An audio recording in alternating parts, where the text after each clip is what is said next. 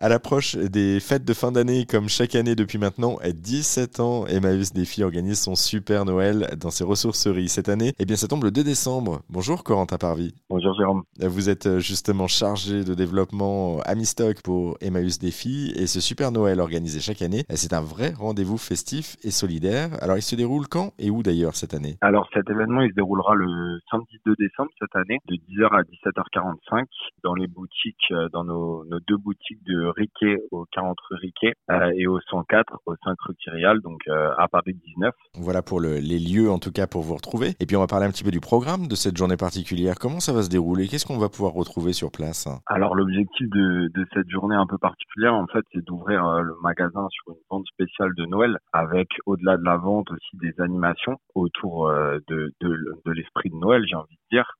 Et on va retrouver principalement bah, des jouets des jeux euh, pour les enfants et les familles. Voilà, l'objectif c'est que nos magasins soient quasiment remplis de, de jeux joués pour ces familles et pour Noël.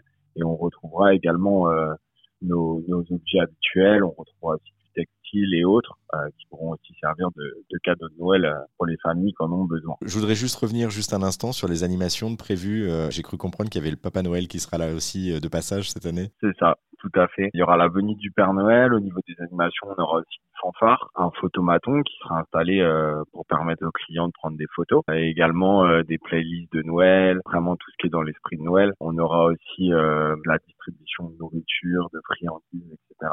Vraiment pour faire de cette journée un événement festif et convivial. Bon, en tout cas, on l'a bien compris, il n'y a pas que le fait de venir acheter ou en tout cas de, de vendre pour vous, et il y a aussi tout cet esprit de Noël qu'on va retrouver plus encore. Merci beaucoup Corentin Parvi pour cet échange et puis le, le super Noël d'Emmaüs Défi, c'est donc bah, tout ce samedi 2 décembre. On l'a dit, hein, à deux endroits des ressourceries d'Emmaüs Défi. Toutes les infos sont donc à retrouver en ligne sur notre site internet. Si vous souhaitez tout noter, c'est sur rzn.fr que ça se passe.